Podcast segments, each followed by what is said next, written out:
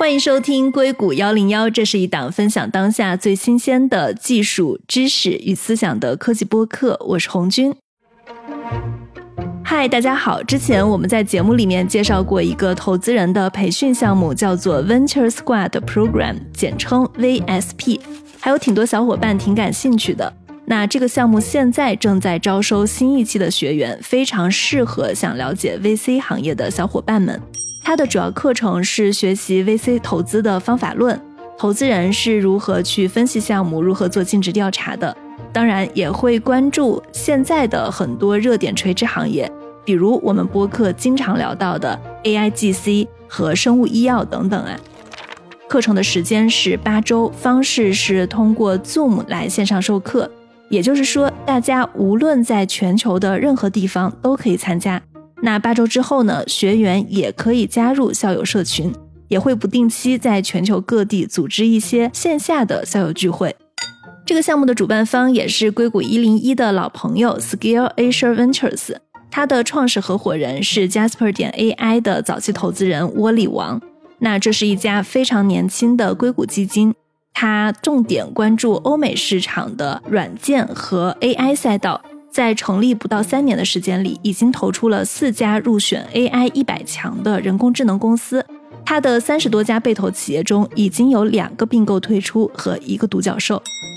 那再说回到我们刚刚提到的投资人培训课程 VSP，沃利跟我说，参与的这些学员超过百分之四十拥有博士或者 MBA 学位，那平均的工作年限呢超过八年。现在这个课程已经开展到第六期了。新一期呢是今年的九月底开课，如果大家想要了解详细信息，可以发邮件到 vsp at sav 点 vc 来询问。我再说一遍邮件的地址：vsp at sav 点 vc。当然，这个项目的官方介绍和报名链接我也会放在 show notes 当中。下面就请收听我们今天的节目。这期呢，我们来聊一聊芯片。那跟我们在一起的是资深芯片研究专家汪波。Hello，汪波老师，你好。Hello，红军。最近其实我们的节目还做了蛮多关于生成式 AI 的题目啊，然后生成式 AI 爆火，我们可以说芯片公司是它背后的大赢家，尤其是英伟达。我今天还在录节目前特意去看了一下，这个英伟达它的市值也是在这一轮人工智能的热潮里面。突破了一万亿美元，是第一家市值突破万亿的芯片制造商，所以整个跟芯片还是挺相关的。汪老师其实也是《芯片简史》这本书的作者，对吧？对对，我写了回顾芯片历史的这样一本书。你可不可以讲一下你自己的经历，以及你为什么要写这本书？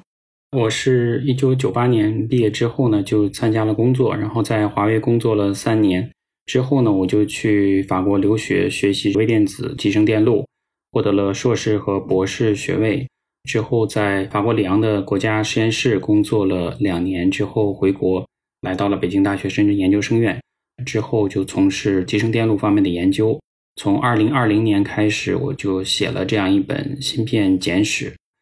那为什么写呢？是因为在二零二零年的五月十七号，美国呢宣布第二轮对华为的制裁。华为从此以后就再也没法使用台积电的先进的七纳米、五纳米的工艺去制造它自己的麒麟的芯片，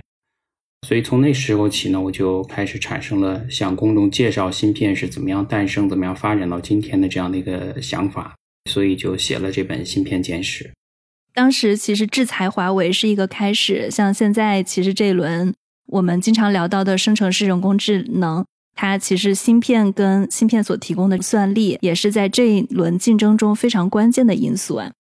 刚刚其实，在片头的时候，我有提到英伟达这家公司。首先，可能我们需要给听众们做一个科普：为什么大家都在抢英伟达的 A 一百或者 H 一百？就是为什么 GPU 这么重要？你可不可以先跟大家讲一下？好的，GPU 的全称叫做图形处理单元。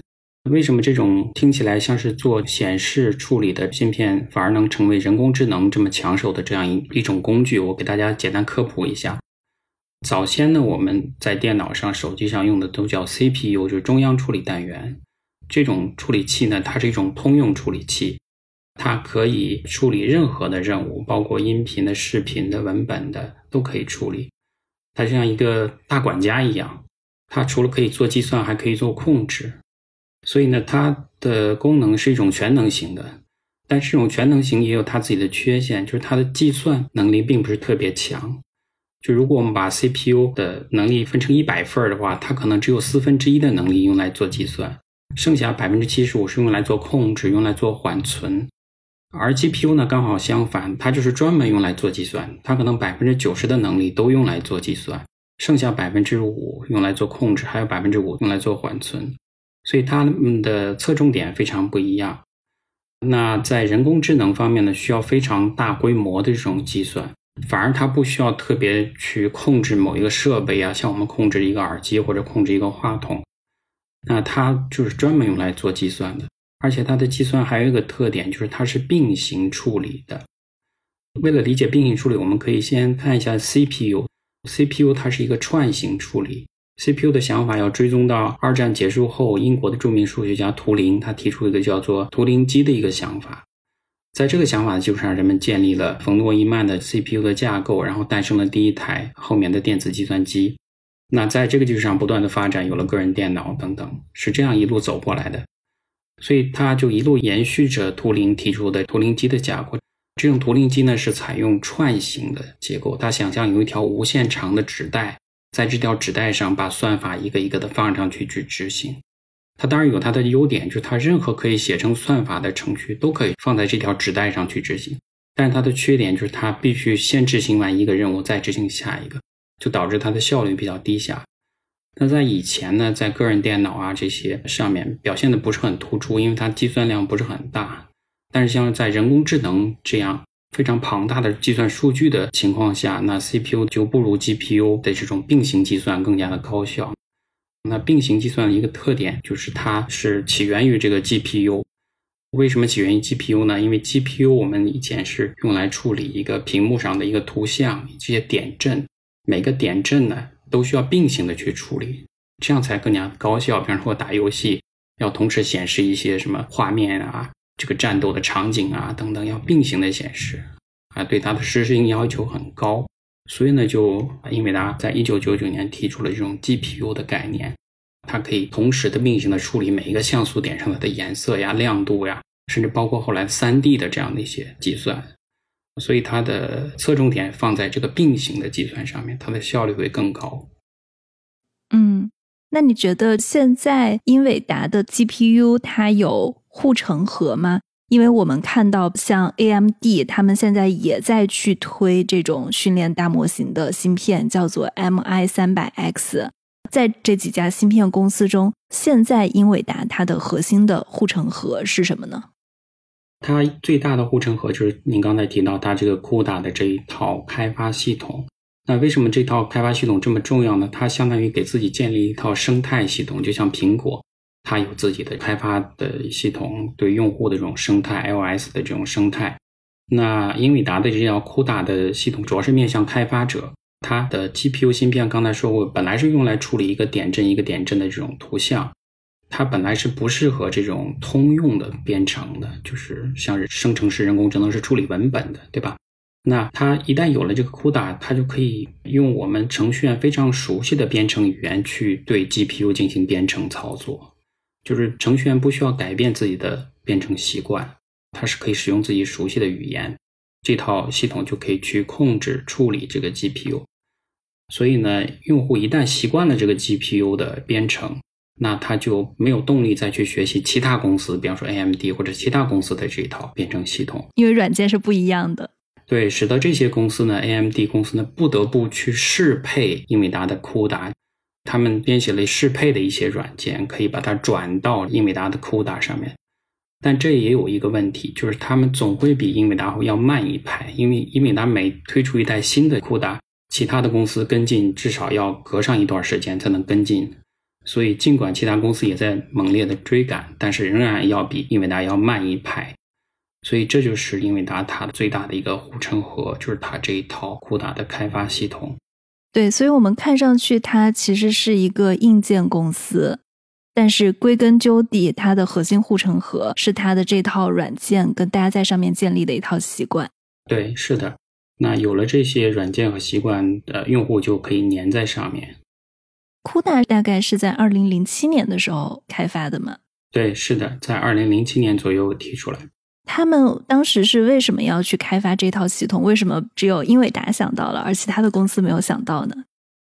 因为英伟达的创始人黄仁勋跟学术界保持了一些联系，学术界呢，当时他跟一些教授去合作，那发现学术界做一些科学计算的时候用到了英伟达的 GPU 的显卡，他当时也觉得挺新奇的。当时呢，很多公司都其实在已经推出了 GPU，那英伟达想做出一些差异化的产品，就想往学术方面去发展。如果每一个高校、每一个实验室都买了很多的 GPU，那对英伟达市场是一个巨大的开拓作用。所以他们就想推向着学术科学市场，所以就想到了让更好的让这些科研人员去使用英伟达的 GPU。所以呢，就提出了这样的一个 CUDA 的开发平台，可以让这些学生、研究生更容易的去学习使用 GPU。如果他们毕业之后已经养成这个习惯了哈，去找工作的时候呢，还会继续使用这个 CUDA。那对于英伟达是一件好事，因为他们会劝说新公司继续的购买英伟达的 GPU，所以是基于这样的一个想法提出了这个酷达。嗯，所以我理解当时英伟达把这些高校的实验室作为他的客户之一。嗯，因为我们说英伟达它其实是一个做 GPU 起家的公司嘛，你也在解释概念的时候提到了 GPU 最开始是用于游戏的。所以，其实英伟达在刚开始做芯片的时候，它是一个非常小的芯片厂商，它也是只针对游戏厂商卖 GPU 的一个芯片厂商。当时主流的市场还是 CPU 的市场。从游戏公司到你说的零七年，高校也是它的客户，对吧？它现在的一个主要客户会是谁呢？现在的客户就非常广泛了。那一方面是一种生成式的人工智能，这些大公司，谷歌呀。百度呀、华为等等。另一方面呢，高校继续是它的一个很大的客户，因为现在有一个说法叫做 AI for Science，就是用 AI 的方式去研究科研，研究这些物质里面的规律，研究比方说蛋白质的结构。因为光靠人的计算的话，它是需要非常大的计算量，是忙不过来的，所以也需要 AI 的帮忙。那很多高校里面会继续的购买这个 GPU，用作 AI 的计算。那另外一个呢，就是行业里面的一些应用，比方说像医疗领域需要去识别一些，比方说 X 光的图片是不是有肿瘤啊，或者是有癌症的这些，那也需要一些 GPU 来提供后台的支持。那另外一个呢，就是行业里面包括天气预报，像华为的盘古三点零，它是针对天气预报做了一些优化，就专门针对特定行业的应用。当然还有其他的，就包括自动驾驶呀等等很多细分的这些领域，每个领域其实都包括当时比特币火的时候挖矿啊，是的，对，因为达这家公司特别逗，他们是压中了好多轮的这种技术的热潮，对吧？啊，是的，自动驾驶压中了一轮，区块链压中了一轮，然后这一轮生成式 AI 又压中了一轮，其实每一波都踩得很准。对，那我很好奇。当英伟达他看到了它的 GPU 上面需要有 CUDA 这一套软件系统的时候，那像 AMD 这样的公司，他们有看到这个方向吗？他们有在软件上去发力吗？应该也是有的，只不过呢，它总会比 CUDA 慢半拍。但是它一开始并没有抓住这个机会，是等到 CUDA 展现出对科研人员的这种吸引力之后，才开始跟上去的。其实酷达提出前几年是没有太多的市场的，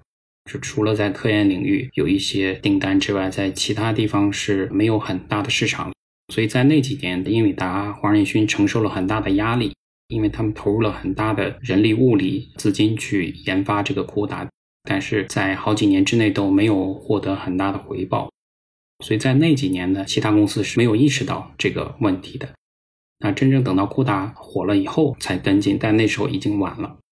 对，因为您写《芯片简史》的时候也在研究整个芯片的历史啊。就从您对这个历史的研究来看，你觉得当时黄仁勋他在这么大的压力之下去坚持研发，他的动力是什么，或者他的判断是什么呢？确实，从这个历史上看，英伟达和其他的芯片的一些发明的先驱都有这些相似之处。他们都是在这项发明刚刚推出来的时候，遇到很大压力的时候，他们坚持了下来。这方面例子有很多，比方说 MOS 晶体管的发明者是在贝尔实验室。那现在 MOS 晶体管占全世界晶体管百分之九十九的份额，但是在当时呢，这个项目组被公司裁撤了。他的发明人阿塔拉呢，在两年之后也离职了。还包括集成电路的发明，芯片在仙童半导体也遭遇了很不公平或者是很大的一个挫折吧。这个项目组也是受到了公司副总裁的指责，指责他们浪费了一百万，但是什么收获都没有。所以这个拉斯特呢就辞职了，他们去自己开创了一家小公司，然后就在硅谷，就在仙童的周边不远的地方，成立一家新的公司。当然，这个也不能说完全是一件坏事，就是这个促进了硅谷整个其他企业不断的从仙童跳槽出来，然后在仙童周围成立了很多小公司，逐渐的发展起来。然后这些公司又有了 AMD，就是仙童的前员工来创办的。那包括黄仁勋也是在 AMD 毕业之后，他也在 AMD 工作了好几年之后才创立自己的公司的。所以硅谷它本身就有这样的一个氛围，就是很多的这种研发人员或者是创业者，他们有这种叛逆的想法，他们愿意去坚持自己的想法。黄仁勋本人呢，也是很有自己的想法，或者说很有自己的目标。他的目标是在三十岁之前成立自己的公司，然后在三十岁那年，他真的是创办了自己的英伟达公司，尽管是一家非常小的公司。这可能是这些创业者或者是前期的这些发明人的一个共性吧，他们愿意去坚持自己的想法。嗯，那在您的观察中啊，就是你觉得黄仁勋在英伟达整个崛起过程中的几次重大决策是什么？其实我们刚刚有讲到。二零零七年对酷大系统的研发很重要，然后他在最开始也是不被看好的。还有过其他这样的时刻吗？那早期他准备出来创业的时候，在二十多岁结婚的时候，跟他妻子定下一个誓言，就是三十岁准备创业。然后他去找了他的老板谈这件事情，老板说：“要不这样吧，我给你加薪，你还是继续留在我们公司。”黄仁勋就说服他的老板。老板一开始也不看好，说世界上没有显卡这个市场。当时呢，只有 CPU 啊，没有这个 GPU。黄仁勋呢，还是说服了自己的老板，然后老板就给他介绍了一个投资者，然后他又拿到了一笔钱。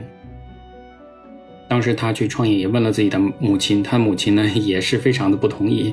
希望他能够做医疗方面的工作，因为他觉得这个比较保险。后来，英伟达创办公司之后，也是遇到了几次挫折吧。其中一次呢，就是跟日本的世家公司合作，合作了几年之后呢，但是微软入局了。那微软呢，提出了一套自己的标准，因为微软的这个实力，很多大公司、其他的公司都加入了这个标准。但是那时候，黄仁勋还是坚持想要做自己的标准，或者是开发系统，结果就输得很惨。微软的显示规范，这个是指什么？你的那个标准是指什么？有一个 DirectX 这样的一个规范，因为后来微软又推出了它的 Xbox 这样的一个游戏机，英伟达就抓住这个机会，赢得了微软的订单，所以这让英伟达一下子进入了一个快车道吧。而且我记得他们当时公司账上好像都快没钱了。嗯，是的。之后他现在就赶上了游戏的这一班车，有了一个快速的发展。那再往后呢，就是他推出了酷打之后，一开始也没有很好的一个应用。然后到了二零一三年，这个人工智能的一个算法突然被提了出来。著名的人工智能的科学家辛顿提出了一个深度学习的一个算法。我们知道，这个人工智能它是三个方面互相影响的，一个是算法，一个是算力，然后还有一个是数据。那这三方面是缺一不可的。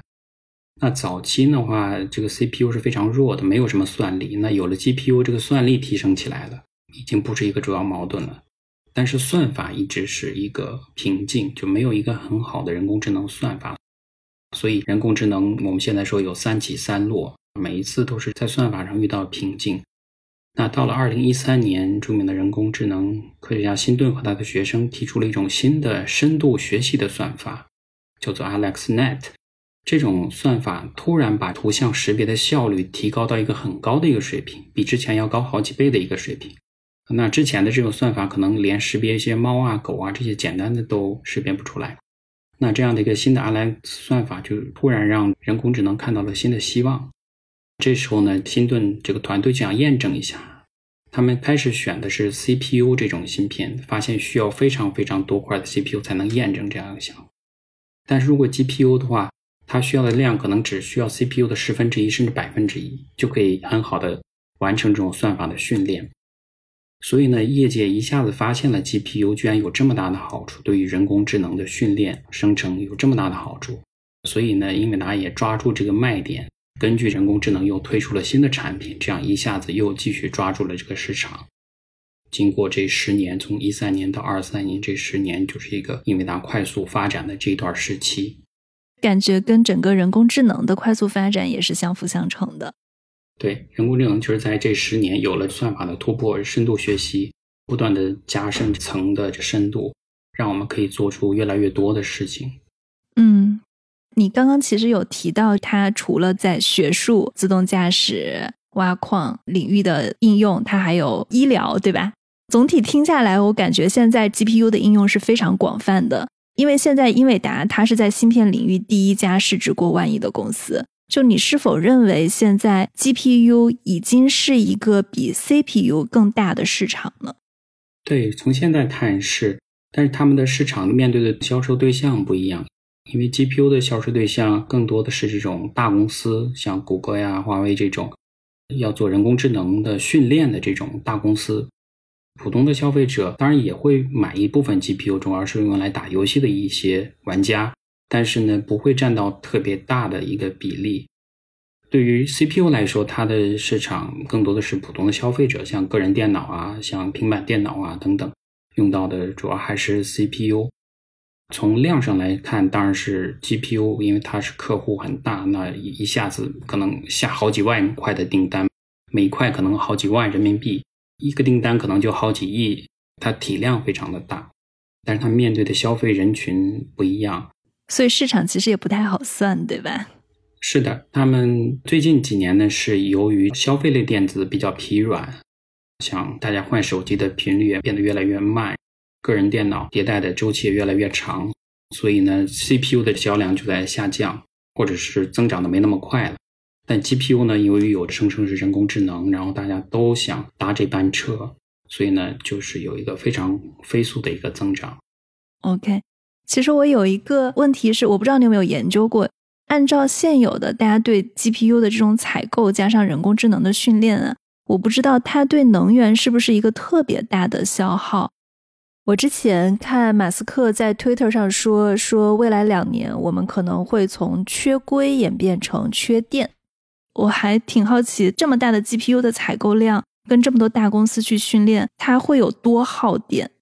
嗯，是的，我记得在挖矿的时候，就其实有这种说法，就是挖矿机占用了很大的电量。当时的话，很多的这个电都是从煤炭来火力发电的，污染环境，造成很大的压力。那其实生成式人工智能也是类似的，它也是同样用到很多的 GPU 去做这种大规模的计算。这种耗电量跟 GPU 本身的结构有关。你看这个 GPU，通常外面都有一个很大的风扇，它不像 CPU 就是一个单独的芯片。那 GPU 外面通常都是需要庞大的一个风扇给它散热。这个是摩尔定律来决定的。摩尔定律里面有个非常重要的限制，就是 PPA 啊，我们业界简称叫 PPA，分别代表 performance 性能，还有一个 P 是 power 功耗，另外一个 A 就是它的面积。就这三者是互相折中的关系，像一个三角形。那你把一个提升之后，就要牺牲另外两个。那现在 GPU 呢是提升它的性能，就是 performance，但是牺牲了它的功耗，牺牲了它的面积。面积就意味着成本，意味着价格也很高。所以呢，这是固定的这样的一个限制，它只能去折中。这是受当前的这种硅晶体管的一个限制。只能去为了让它有更好的性能，让它更快的速度，只能用提高功耗的方式付出这样的一个代价。那未来的话，像刚才您提到的一个 Twitter 的马斯克，对吧？他之所以这么说呢，是他寄希望于未来有更好的芯片、更好的半导体器件，它的功耗更低，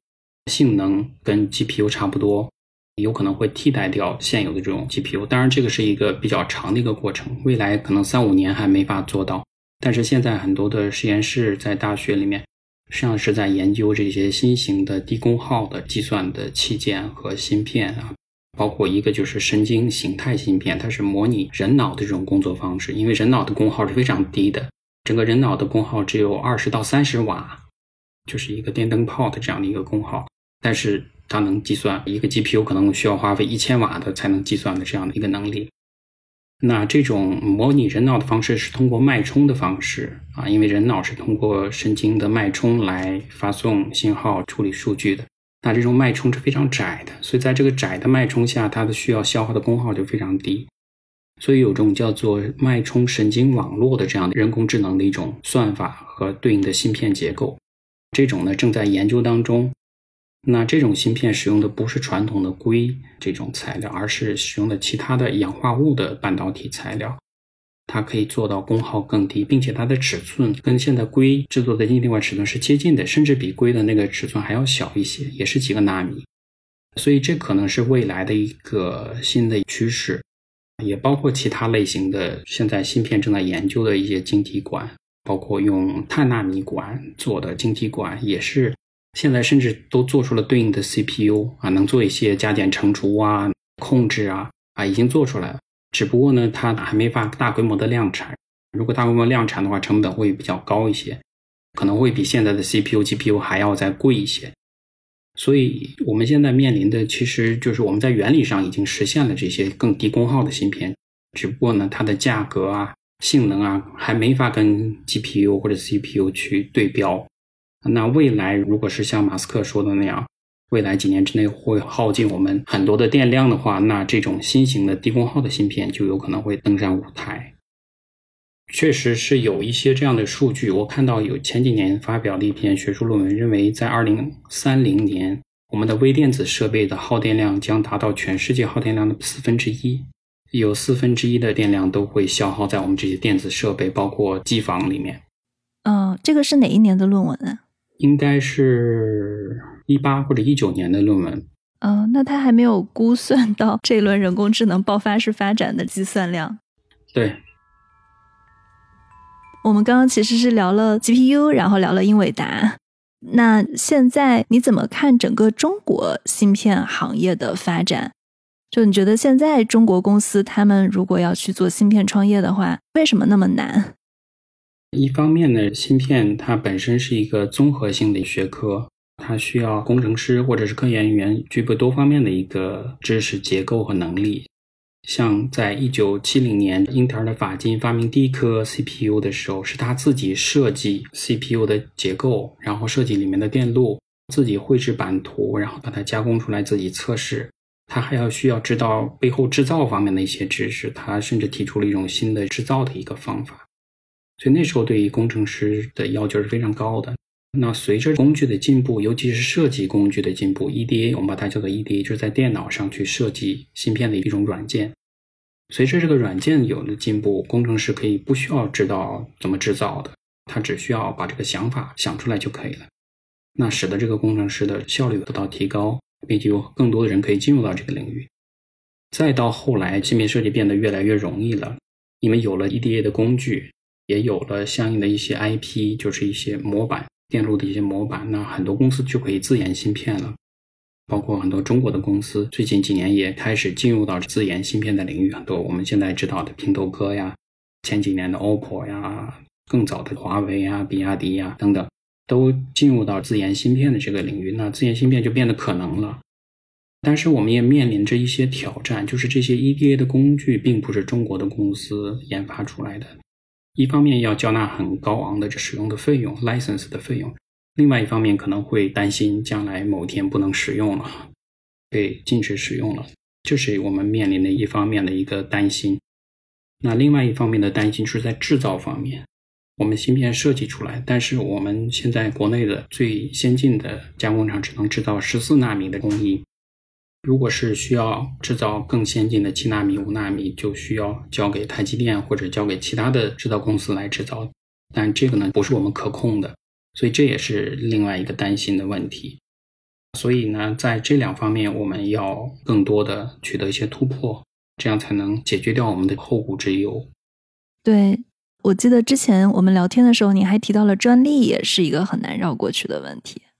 对，是的，包括很多芯片。我举一个例子，FPGA 芯片，可能现在我们消费者很难直接接触到这个芯片，但这个芯片也是用于训练人工智能的一个方面。要开发人工智能方面，如果我买不到英伟达的，我可以先用 FPGA 暂时替代一下。如果这是中端或者低端的这些，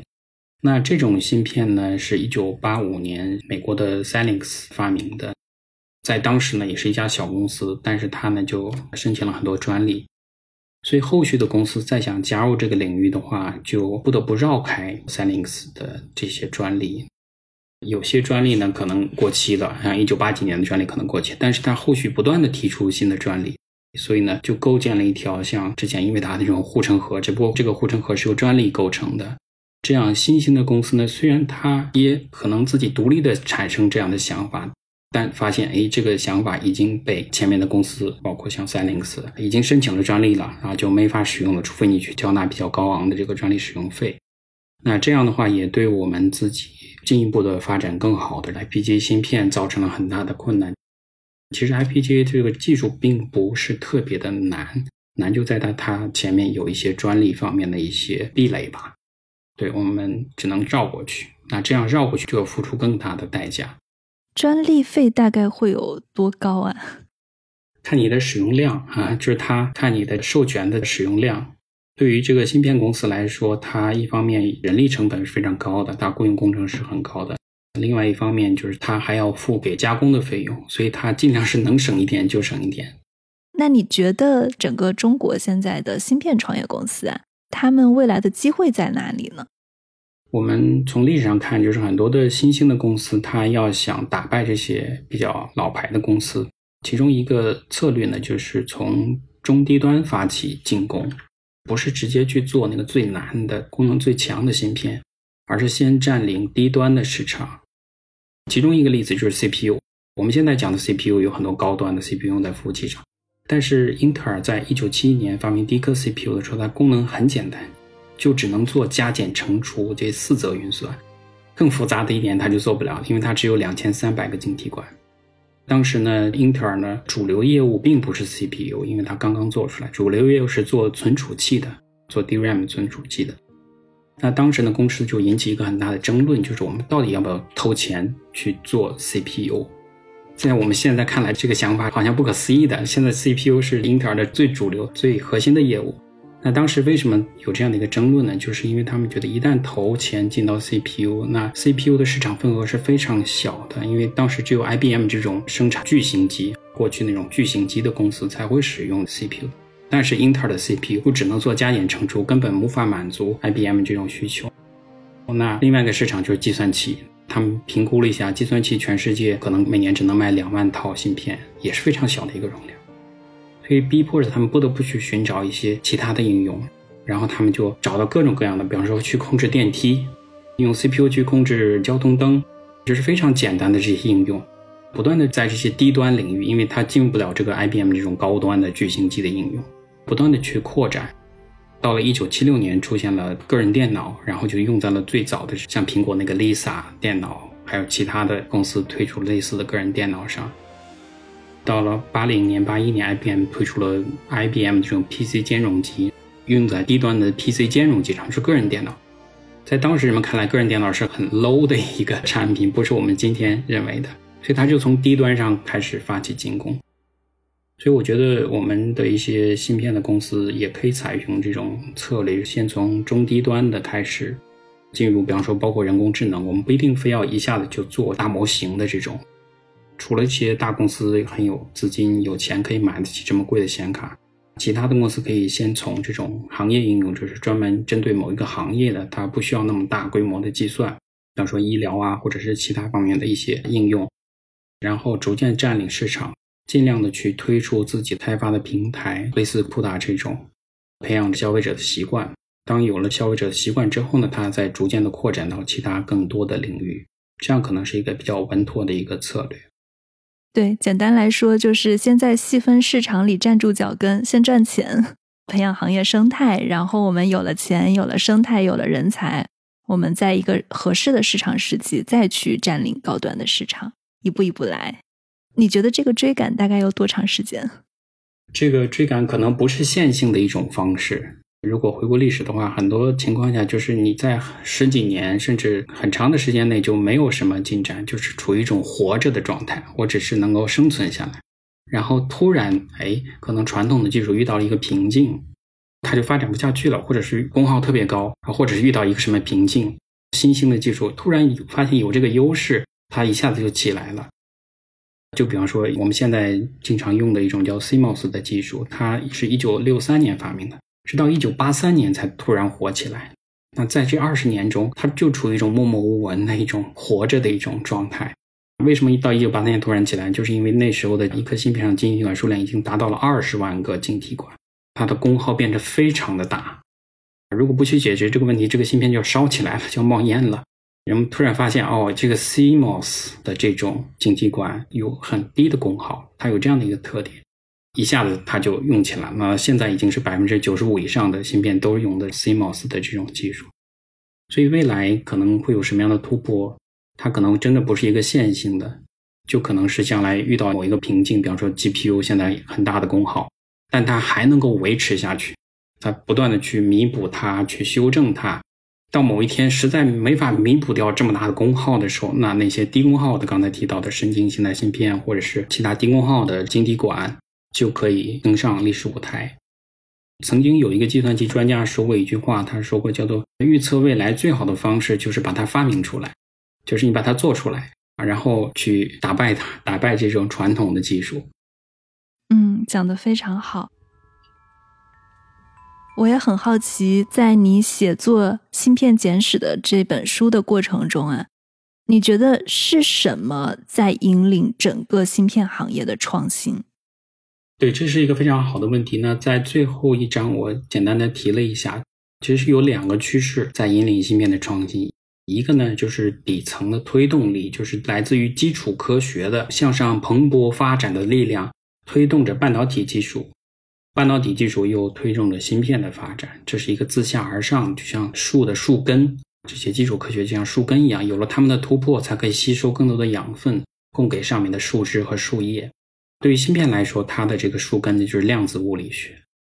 有了在一九零零年量子物理学的突破，我们才有可能明白为什么半导体能够很容易做零一的切换，有时候导通，有时候可以截止，然后我们就可以做出晶体管，然后再集成成芯片。那这是一方面，就是基础科学的突破。那另外一方面呢，就是应用的拉动。我们可以把应用，比方说 AI 啊这方面的应用，比喻成一片一片的树叶。就在树冠上的这些树叶，这些树叶呢需要经光合作用，需要蒸腾水汽，蒸发出水分之后，就需要下面的树根、树干去继续给它供应更多的水分。那这个就是一个拉动的作用，包括我们的人工智能啊、无人驾驶啊等等，都属于这种可以拉动底层的芯片发展的这一类应用。当我们看到这种希望，看到生成式人工智能、无人驾驶的这种希望之后，我们就对芯片提出更多的需求。我需要算力更大的芯片，需要功耗更低的芯片，那就会促使人们去研发这种性能更好的、功耗更低的、带宽更宽的这些芯片。所以，这是第二方面的力量在驱动着芯片的发展。OK，你在写你的书的过程中，最打动你的一个部分是什么呢？对，我觉得其实有很多让我想一个跟我们现在比较相关的，就是一个叫做浸没式光刻机的发明，它是一位华裔科学家发明的，他叫林本坚。他发明的这种浸没式光刻机呢，可以让我们的光刻技术从之前的四十五纳米一直推进到七纳米。那我们知道，现在七纳米也是比较厉害的一种芯片的工艺的节点。那为什么他会发明这样的一个浸没式光刻机？是因为当时遇到了一个非常严重的困难。这个林本坚他是一位在越南出生的中国的华侨，之后去美国留学，就开始读博士学位。他博士学位学的就是光学，毕业之后呢，就进入到 IBM 研究光刻啊，因为他的光学方面的知识刚好可以用在光刻上面。他小的时候其实就非常喜欢这种照相机，在六七十年代，我还不是现在数码拍照，是胶卷的拍照。他发现其实这个胶卷的拍照跟光刻的原理是类似的，那我们知道光刻呢是把眼模板上的图案，就电路的走线的图案转移到硅片上面来，变成硅片里面的电路的走线。那胶卷把它洗出照片也是一样的，就是把这个胶卷上的这个图案，把它转移到我们的相纸上面来。我们是通过化学显影的方式，相纸泡在这个溶液里面，把图案显示出来。它是通过光照的方式透过相机，然后呢转移到胶片，然后再把胶片转移到相纸上。那光刻也是类似的，我们把这样的一个图片从眼模板，眼模板就是电路的版图，转移到硅片上来，通过光照的方式。那他发现有这样的一个相似性，所以呢他就决定做光刻。到了一九八几年代，他就发明了一种叫做 DUV 的光刻机，就是深紫外的光刻机。我们知道光刻的原理就是通过光来刻蚀上面的光刻胶，然后形成图案。那这个光的波长决定了我加工尺寸的大小。那早期呢用的是紫外线，啊，因为紫外线的波长最短，大概只有四百纳米。但是当我们的晶体管尺寸越来越小，甚至小于四百纳米的时候，那四百纳米的紫外光就不够用了，所以就研发出三百六十五纳米的紫外光。那再到八十年代，三百六十五纳米也不够用了，所以呢，林本坚就研发出了二百四十五纳米的深紫外光。它的波长更短，所以可以加工更小尺寸的，加工三百纳米以下的晶体管。到了二零零零年左右，已经前进到了一百九十三纳米，也叫深紫外。但是下一步，这个业界准备研究一百五十七纳米的紫外线光刻机，就遇到了一个严重的瓶颈，就是一百五十七纳米的紫外光会被空气中的氧气吸收掉，就没法照射到晶圆上面，没法照射到光刻胶上面，这样光刻机就失效了。所以林本坚呢就想找到另外一个方法去解决，但是业界呢还是坚持要做一百五十七纳米，因为他们已经投入了几十亿美元去研发一百五十七纳米的光刻机，他们想把光刻机里面的空气抽干，或者是用其他的一些方法。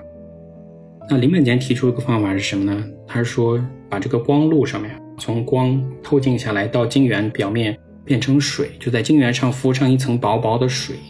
那光进入到水里面之后，它的波长会缩小，会从一百九十三纳米直接缩到一百三十四纳米，甚至比刚才提到的一百五十七纳米还要短。那这样就跳过了一百五十七纳米，甚至比它的性能更好。但是呢，业界对林本坚的想法存有很大的疑虑，因为我们所有的晶片的加工都是没有水的，现在林本坚突然提出要在晶圆上敷上一层水。这个是业界无法接受，因为上面都是电路啊，就像我们现在不能随便在电脑上泼水泼咖啡一样。这个想法就好像在我们的键盘上泼上一层水，然后在这上面工作一样，所以业界非常的不理解。而且他们投入了几十亿美元在一百五十七纳米这个技术上面，所以呢非常不赞成林本坚的这个想法。甚至有很多的这种光刻机或者是业界的厂商打电话给台积电，当时林本坚在台积电。打电话给台积电的副总裁，让这个副总裁去劝说林本坚放弃这个想法，不要来搅局了。我们已经投入到几十亿了。当时台湾有一所大学的校长形容这个林本坚的做法，就是在一艘航母前把它叫停，就是这个航母已经出发了，投入了几十亿美元打造的一百五十七纳米的技术，啊，林本坚一个人站在这个航母前把它叫停，然后他不停的在全世界飞来飞去。向人们去证明这个浸没式光刻，就是把它敷上一层水的这种光刻技术的好处，向人们证明。他呢特别喜欢下棋，他其实已经预判了，如果加上一层水会出现什么问题，然后怎么解决这些问题，去说服这些光刻机的厂家。终于有一家公司接受了他的建议，当时是一家小公司，但是现在我们都知道它的名字了，就是阿斯麦尔，荷兰的光刻机的巨头。当时呢，阿斯麦尔是一家非常小的公司。当时的光刻巨头，一方面是美国的，一方面是日本的，佳能啊、索尼啊等等。那阿斯麦尔呢，就抓住这个机会了，听从林本坚的建议，首先就研发出了浸没式的光刻机，然后一下子占领了一半以上的市场，后来又占领了百分之七十多甚至更多的市场。紧接着，其他的巨头，像日本的、美国的，就被阿斯麦尔竞争超越，远远的赶不上这个阿斯麦尔。阿斯麦尔就靠这个浸没式的光刻机崛起来了，所以我们现在知道阿斯麦尔它就是靠着林本坚的浸没式的光刻崛起来。那这个浸没式的光刻一下子把波长从一百九十三缩短到一百三十四纳米，因为它透过这个水之后就会让波长缩短。就绕过了之前一百五十七纳米的这个问题。后来工程师又想出新的办法。现在我们的光刻技术是七纳米、五纳米甚更小。那一百三十四纳米其实是直接加工不出来七纳米、五纳米的芯片的。工程师又想出用多重曝光的技术，就是在一层眼膜板曝光一次可能达不到精度，再加一层眼膜板再曝光一次，通过多重曝光就可以让它的加工精度一直缩小、缩小、缩小到七纳米。所以这个都是靠零本间的技术，让芯片的加工光刻的工艺从四十五纳米一直前进到七纳米，整整延续了七代。啊，如果没有这项技术，我们可能在四十五纳米的这个地方就卡住了。现在全世界最先进的芯片就是四十五纳米，而不是现在的五纳米或者三纳米。就如果我们沿着原始的道路前进的话，沿着那个几十亿计划的道路前进，就没有现在的七纳米。是的，是的。啊，非常非常精彩的故事。其实我看到你在书中说的有一段话特别打动我，你就说很多发明他们一开始都不受待见，就是因为芯片的发展离不开持续的创新和超越，但是创新越大，对传统的叛逆和颠覆就越大，遭到传统势力的抵制也更大。所以芯片的发展史其实是一部创新史跟叛逆史。是的，是的，对，这也是这本书想表达的一个主题。因为不只是刚才我讲的这个例子，实际上还有很多很多的例子都是类似这样的，因为他们是非常叛逆的想法。我们芯片的创新可能是在所有的行业里面最密集的一个创新，所以呢，为了有这些创新，用传统的方法是不行的。但是这些创新的方法是对传统方法的一种背叛。我们单独看某一个例子的话，觉得哎，是不是一个个例啊？但是把它们连起来，就会发现不是的。尤其是像贝尔实验室这样的大公司。它的对新兴技术的抵制或者压制反而是最大的。我们现在觉得贝尔实验室可能是一个非常有创新的这样的一个企业，但是在芯片历史发展的过程中，很遗憾，它是很多技术的抵制者，包括集成电路的技术，包括 MOS 刚才说的 MOS 晶体管的技术，还包括另外一个华裔提出来的叫做福山晶体管的技术。这个福山晶体管是现在我们的 Flash 啊 U 盘的里面所有的用的都是福山晶体管。刚刚提出来的时候，也是 在贝尔实验室受到了抵制，不被重视，甚至不允许去在外面发表文章。如果我们回顾历史的话，就会发现，哎，原来他们居然有这么多的共性。嗯，讲的非常好。然后我想到了木心的一句话，他说：“凡是伟大的，都是叛逆的。”啊，是吗？啊，没想到这样一个诗人也会说出类似的这样的话，很高兴。对，我觉得非常非常的精彩。我基本的一个观点就是要理解我们当前的这些热点问题，像 GPU 的问题、人工智能的问题，我们需要稍微远离一点，从较长的一个历史的一个几十年甚至上百年的这个历史的角度去回顾、去看待的话，我们就可以更好的理解当下面临的这些挑战，以及可能看清楚未来可能解决的这些途径，这样会给我们更多的一些思路。对，如果大家想了解芯片的发展历史，也推荐王波老师写的《芯片简史》的这本书，欢迎大家阅读。嗯，好的，好，谢谢王老师。啊，也谢谢红军，非常高兴今天跟你聊天。那这就是我们今天的节目。如果大家喜欢我们的节目，欢迎在你所收听的音频渠道来订阅我们。中国的听众可以通过小宇宙、苹果播客、喜马拉雅、蜻蜓 FM、荔枝 FM、网易云音乐来收听我们。海外的听众可以通过苹果播客、Spotify、Google Podcast、Amazon Music 来收听我们。感谢大家的收听，谢谢。